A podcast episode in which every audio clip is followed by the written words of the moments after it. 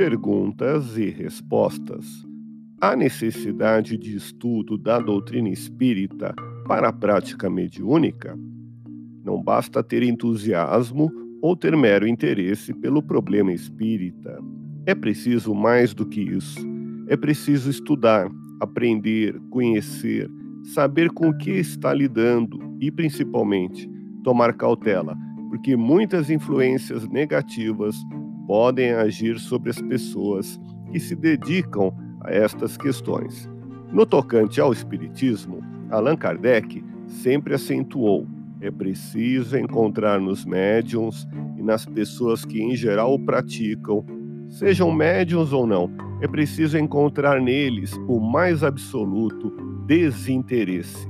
Qualquer interesse pessoal, particular ou financeiro, que é pior, qualquer interesse dessa espécie já é um elemento de suspeita contra a pessoa que está se apresentando como espírita. O espírita verdadeiro não mistura sua convicção espiritual com seus interesses materiais ou pessoais, profissionais e assim por diante. Todo espírita verdadeiro sabe que tem que se dedicar abnegadamente à prática do espiritismo.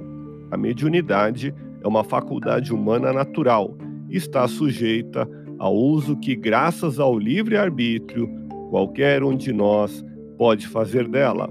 Os médiums que abusam da mediunidade perante a justiça divina sofrerão correções muitas vezes bastante dolorosas.